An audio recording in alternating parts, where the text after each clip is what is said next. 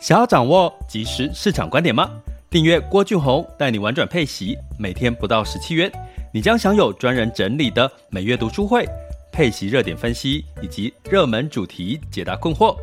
不论你想通过基金、ETF、美股或台股打造你的现金流收入，我们都能为您提供支持。点选资讯栏的订阅链接，了解更多。让我陪你一起投资理财。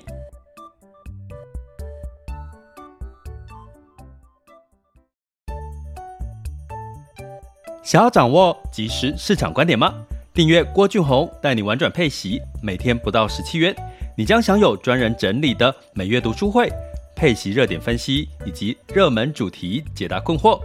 不论你想通过基金、ETF、美股或台股打造你的现金流收入，我们都能为您提供支持。点选资讯栏的订阅链接，了解更多。让我陪你一起投资理财。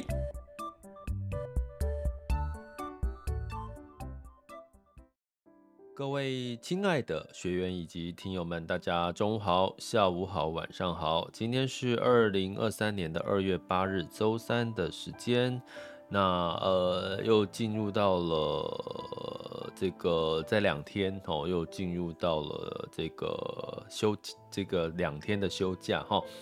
那二月中旬呢，会有十三 F 报告哈，第四季的十三 F 报告出来，也即将会让我们来看一下巴菲特有没有增减持台积电哈，因为我们去年的一个很重大的消息就是台积电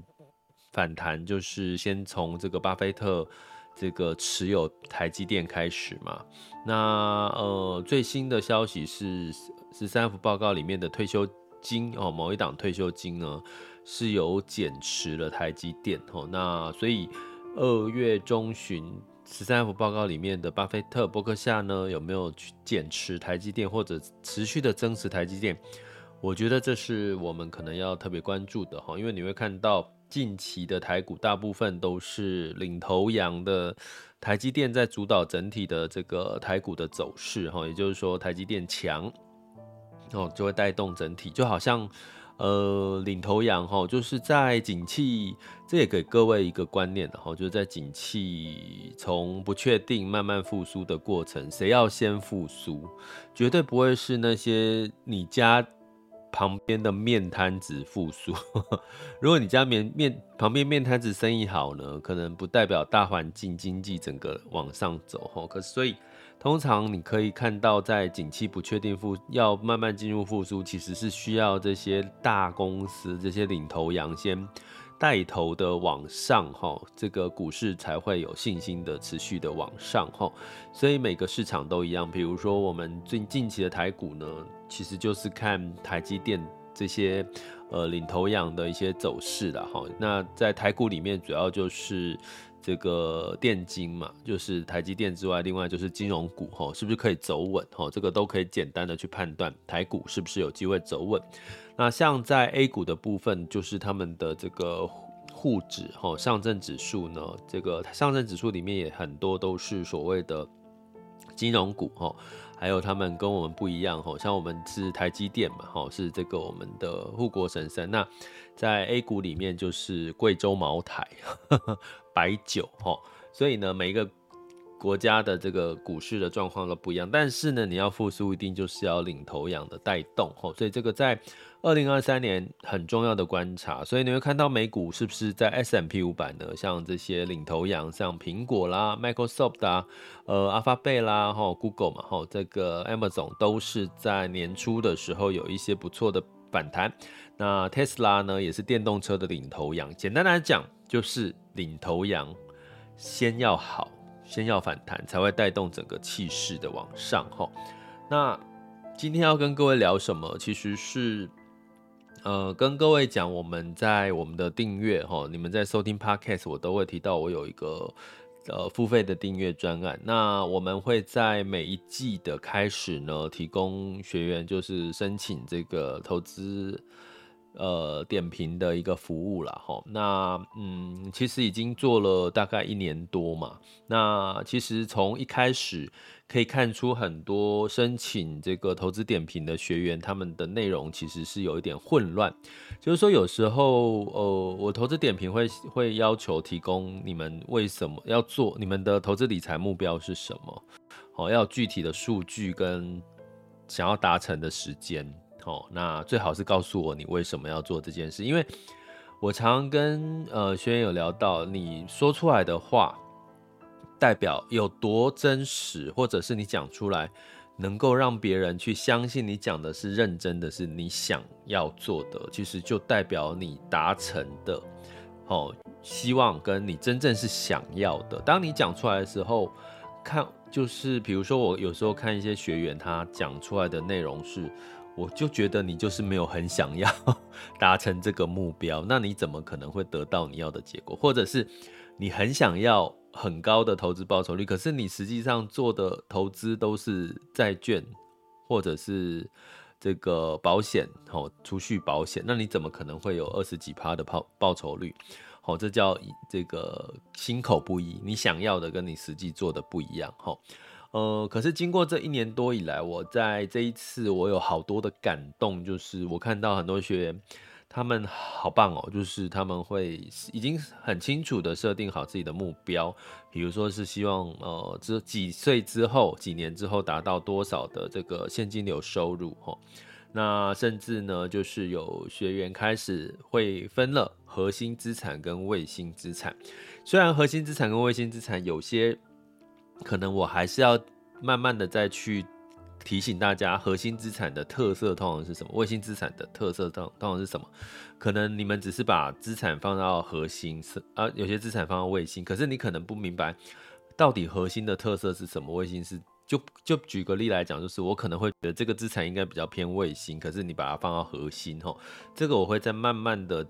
在二零二三年去呃提示跟呃提醒大家核心跟。卫星资产的，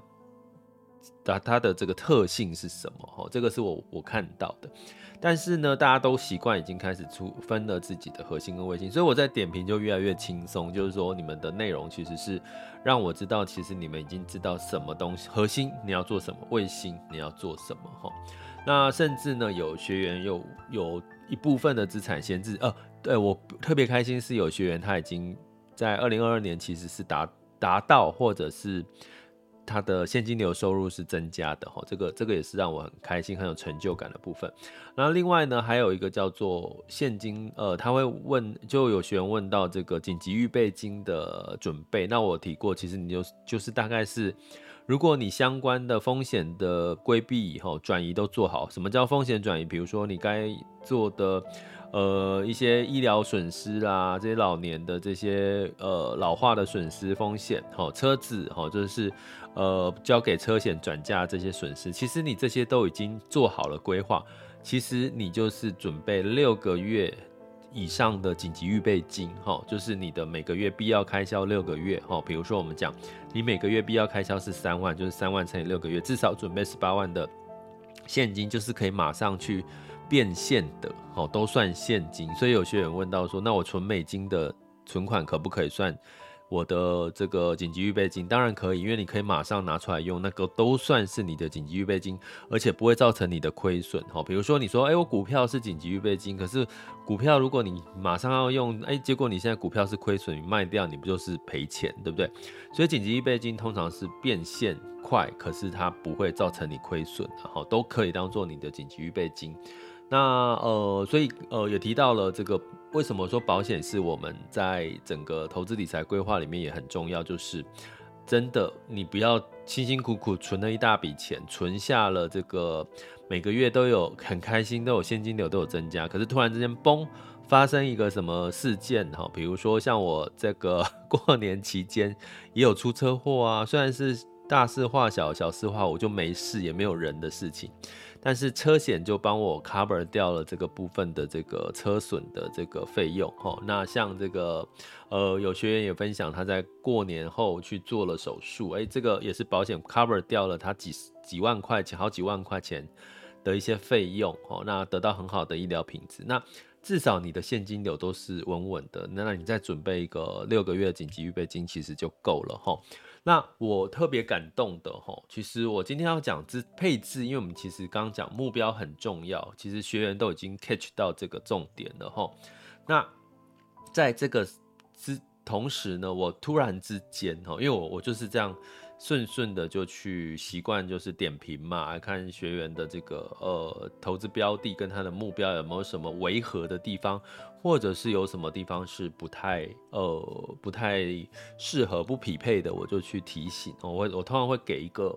投资组合点评的一个一个一个书面好建议书，然后我们就是跟学员每一季就用这个建议书去。做沟通，我们就去增减你的内容，所以其实我觉得还蛮喜欢这个投资组合的点评服务。那就是如果大家有兴趣，就是陪伴嘛，这是一个陪伴过程，大家可以透过 Mister Bus 的这个呃订阅方案哈，或者是在我们网校 School 点 Happy to be Rich 的付费订阅方案去了解更多的订阅内容哈。好，那我要讲这个学员让我其实昨天点评完之后，我才看我看到了这个内容。我想念一下哈，他说：“老师新年快乐！我是我不讲他的职业了哈，他是他他有讲他的职业，他是一个飞来飞去的，会飞来飞去的一个工作哈啊，因为之前疫情，所以少了飞行，多了时间认识到老师的 podcast，订阅也一年多了，每次飞到国外，最长就是听老师每个月的课程，还有每天必听的 podcast。”许多的理财观念，还有投资知识，甚至是人生观，都很认同，也学习到许多。每次都很期待老师的投资点评，也是个好好检视自己投资分配的好机会。想感谢老师无私的分享，就像你年末提到感恩的力量，我也执行了，确实也到你所说的善的循环。人在伦敦完成了这份投资点评，想要让老师知道，感谢老师在我理财道路上的指引与陪伴。这段话是我无在点评当中很认真的时候，诶，看到有一段这样的话的时候，大家知道这段话让我顿时，当我在讲他说他人在伦敦写的时候，你知道我之前也是常飞来飞去哦，飞哪里？飞这个这个 San Jose 哦，美国 San Jose。还有飞到新加坡哦，因为我那个时候有这个负责大大中华亚太地区的一些呃这个产品的一些 marketing 的一些业务哦，我让我想到了我那个时候一个人年轻的时候，真的飞来飞去，其实飞来飞去是很现在回想是一个很棒的感觉。可是大家知道飞到一个地方，然后它有时差，你调回来一一一。一入住饭店之后，我第一件事情就是在一个陌生的街道上走来走去。我记得我第一次在 San Jose，甚至在 San Francisco 旧金山的时候，陌生的感觉，然后迎面而来的，我不知道走在哪一条街，全部都黑人，就是沿路走过来都是黑人。其实那个时候是大概当地美国时间是四五点，就是太阳快慢慢天黑的时候，因为我白天嘛。出门感觉比较安全，然后慢慢要天黑，我就走走走走，有段哎，怎么怎么都黑人，然后我一个亚洲面孔吼，然后就觉得好像那个他们都有都都有被被我被注意到，然后再加上我其实是出国，我就想多多体验吼，我还去特别不是搭这个 taxi 到这个我的这个饭店吼，这个呃 Times Square，我不我记得我是住 Times Square 附近吼，那。基本上我就这个选择坐 shuttle bus 吼，坐一段吼，然后我想要去感受一下这个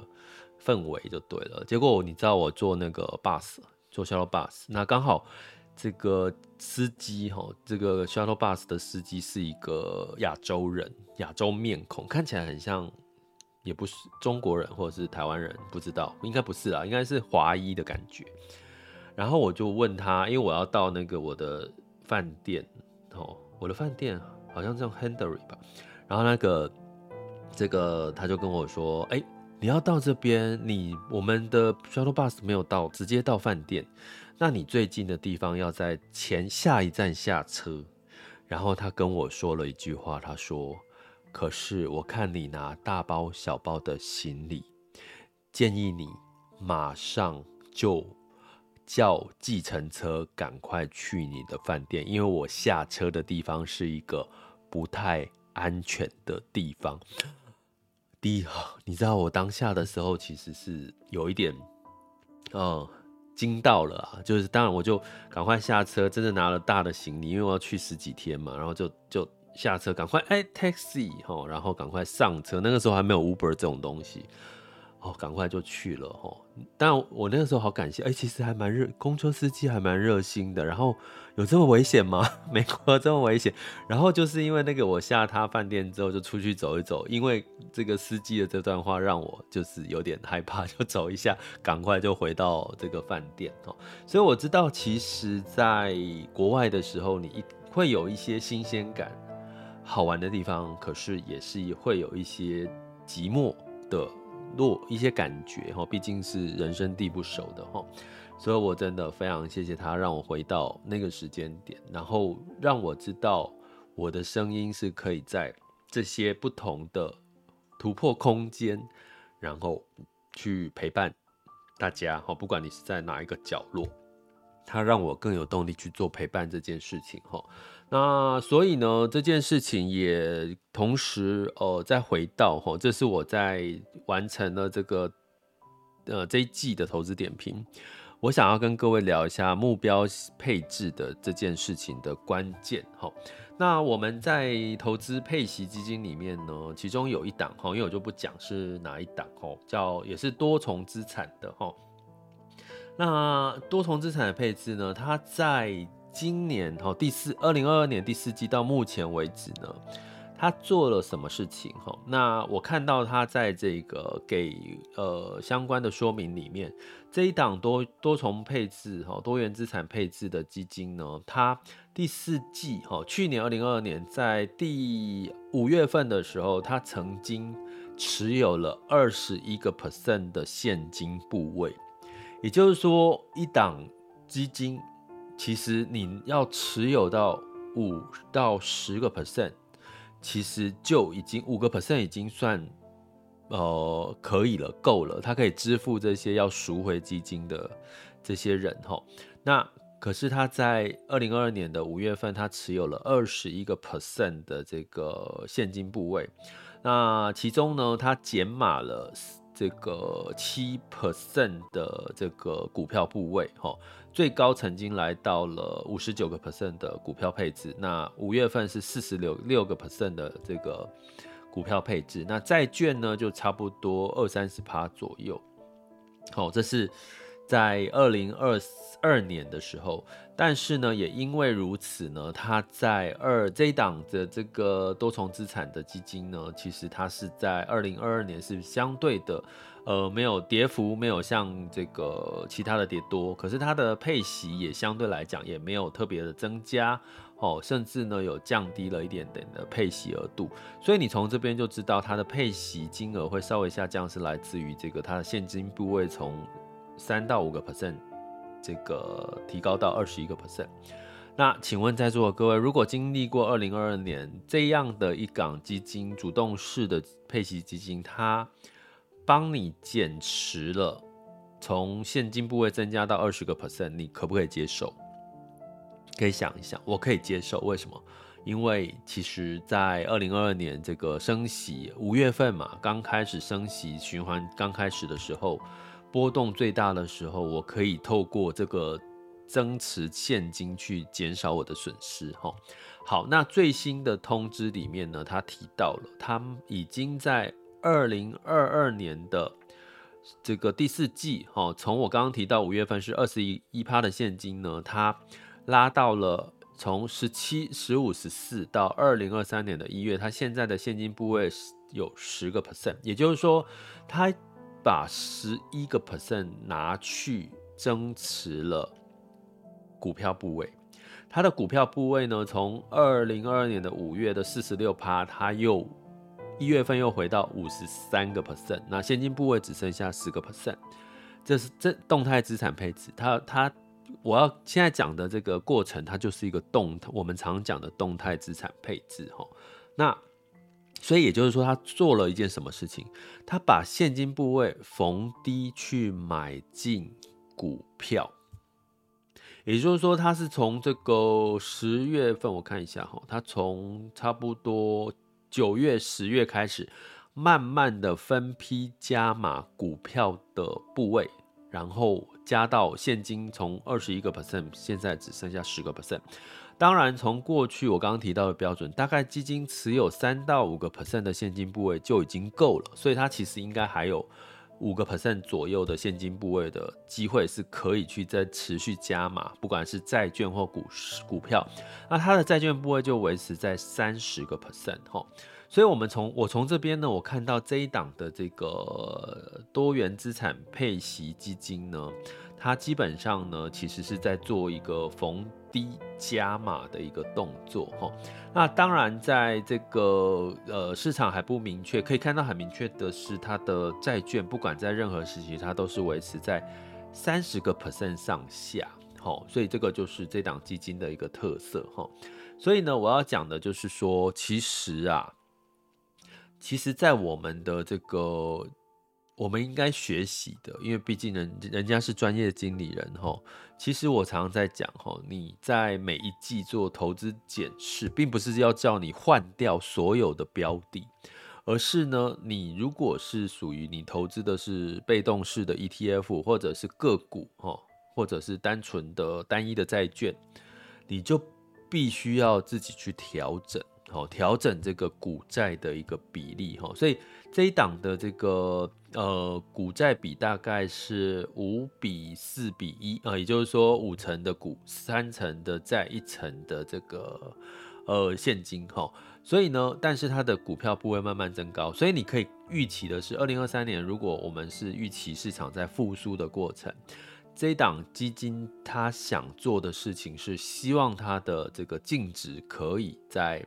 呃反弹的力道多一点，因为它的它是在补，它是把现金回到股票的部位。当然，你可以另外一个说法是，他之前卖掉股票去放到现金，所以他现在只是回补到股票这个部位。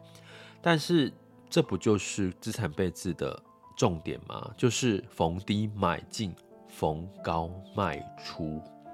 好吗？所以呢，基本上你会说什么叫资产配置？资产配置跟我有什么关系？其实资产配置真正的核心价值，就是在帮助你透过动态的资产配置去做到逢低买进、逢高卖出。他把现金在股票低点的时候买买进，在股票偏高的时候把它卖出，这不就是稳定你的资产的净值的一个重要的方法嘛，齁，那我为什么讲目标型的配置？因为这一档这一档的这个以这一档的配息基金来看，它的平均配息率是十个 percent 上下，那最高在跌多的时候有到十三个 percent 的配息，所以就是说目标配息率是这一档它就是要给你十个 percent 的配息，好，所以呢，它可能投资的部部位呢，它不会去，比如说呃，今年来讲它的债券。债券呢，我们看好债券嘛，债债优于股，可是他没有把实这个现金丢到债券哦，他反而是都丢到股票，因为他目的是他要的是你的净值可以稳定之外，现金流就是维持在十个 percent 上下哈。所以呢，我们从这件事情就可以知道，其实你的目标才会。知道你现在做的资产配置对不对？如果你只是希望我每个月的配息收入的这个配息率是十个 percent，那你应该要做的是维持这个十个 percent 的现金流，然后想办法让你的净值稳定，因为净值稳定，你的这个现金流才会整整体的资产才会更稳定。如果呢，我举个例好了。如果你今天觉得说好啊，我今天就是呃，诶，我今天是希望我的配息率可以拉到二十个 percent，所以你就把这些现金的部位去跑去买。我举个例好，我只举例哦，吼，南非币计价的配息基金，我把我原本是我投资组合只有十个 percent 的配息，结果我把。本来在这个呃没有闲置资金拿去投资南非币，让我的配息率的的确拉高了。可是你发现了什么事情？你的现金流跟净值都出现了不稳定的状况。为什么？因为南非币的波动大，所以当你现金流，毕竟我们是南非币换回台币的时候，你的万一南非币兑换台币的汇率波动可以大到十几个 percent 哦，一年可以大到十几到二十个 percent，那你的现金流不就不稳了吗？那再加上南非币可能汇率的波动，我刚刚提到可以兑换台币可以十到二十个 percent 的波动一年，那你的净值不就也不稳了吗？所以呢，目标型的配置，我要提醒大家，尤其我二零二三年我会持续的提醒我们的学员，就是你要以终为始，以终为始就是你的目标是什么？如果这真的是你想要的，那你就跟着这个你想要的去做出适合你的配置就好了。因为未来的市场，二零二三年是个复苏反弹的机会，可是不会每一年都这样啊。二零二四年不会这样啊，不见得会是这样啊。二零二五年又会是什么样？我们根本不知道啊。呃，二零二二年 Meta 元宇宙被打趴的一塌糊涂。可是二零二三年，因为 AI，因为这个 ChatGPT 的这个热门话题，最近力道反弹力道最大的就是这些元宇宙这些 AI 的题材。可是接下来会持续这样下去吗？其实这是我们没有办法预测的。好吗？所以呢，我会建议大家就是在呃，今这也是我投资组合点评的一个心得，然后就是说，永远要记得你的目标是什么，再针对你的目标去找出你匹配的配置。所以我刚刚讲这个主动式的基金经理人，我们该学习的是，他们永远知道，我不是要给各位。十个 percent 之后变成十二个 percent，变成十三个 percent，变成十四个 percent，变成二十个 percent 的配息率，不是主动式基金，它不是要给你这些诱因让你去买它，它要的是创造它每一年都可以有稳定的这个呃大概的它的目标的配息率，好吗？所以呢，这是我们该学习的。你不要，我们不要认为说我今这个就突然之间我我要爆冲一下哦，没差啦。可是当爆冲之后，你怎么知道市场什么时候会发生什么变化？尤其我之前有提过提醒过各位，六月份可能会出现一个大变化，就是美国的举债上限已经超过了，已经快超过了。他必须在开会，哦，这个调高调高举债上限，这个问题是不是一个人就可以决定的？他要参众议会的决定，这个目前五比五的投票权，他会在六月份有很大的一个震荡出来，哦，因为所以这件事这些事情都都是我们没有办法预期的，所以我要提醒各位。二零二三年多重资产的配息基金，它拉高了股票部位，是在做逢低买进。我们也可以，哦，我们有讲今年是有复苏的机会，但是请你结合你的目标，你你的目标目标型的配置，才可以让你走得长、走得久、走得稳。好，这是我希望透过这个基金经理在做的事情跟。这个呃，回应到我们个人应该要提醒自己学习的哦。我特别提醒一下，第四季之后，基金回补股票部位，它是加码在新兴市场，不是美股，加码到比较多是在新兴市场。好，所以呢，配置组合配置，你说不重要吗？可是你一吸，你一你如果有做对，你的投资胜率跟投资绩效。至少都会变得更稳，好，所以以上的资讯提供给大家，也谢谢我们的学员呢，订阅学员，呃，一直持续的回馈，让我更多的动力，持续的在二零二三年陪伴大家，那也这个就继续陪伴喽，哦，这个我们彼此陪伴，让这个二零二三年兔年好事连连。这里是郭俊宏，带你玩转配息，给你及时操作观点。关注并订阅我，陪你一起投资理财。好啦，接下来进入到二零二三年二月八日的全球市场盘势轻松聊。首先，风险指标的部分呢，今月 VIX 恐慌指数来到十九点三八，现在当下 VIX 恐慌指数是十八点六七啊。我们我们有讲说，目前市场情绪比较偏贪婪的哈。那十年期美债殖利率来到三点六五四八，所以就算是这些的数据呢，都没有办法抑制美股的上涨。道琼上涨零点七八 S M U 百纳斯达克上涨一点二九跟一点九个百分点。费城半导体上涨了三点一二个百分点，哈，那当然是这个鲍威尔说出了，诶，通膨确实减缓了啦，哈，这个虽然这个升息压力还是存在，可是通膨确实减缓了，又让市场解读说，哦，好像真的它不会再加码升息了，所以又带动了这个反弹哦，反弹力道最大的就是我们在近期，哦，我来看一下好了，反弹力大最大的，哎呦，刚刚没有特别。特别调出来，稍等我一下哦，稍等我一下的同时呢，我们也可以再继续往下走下去。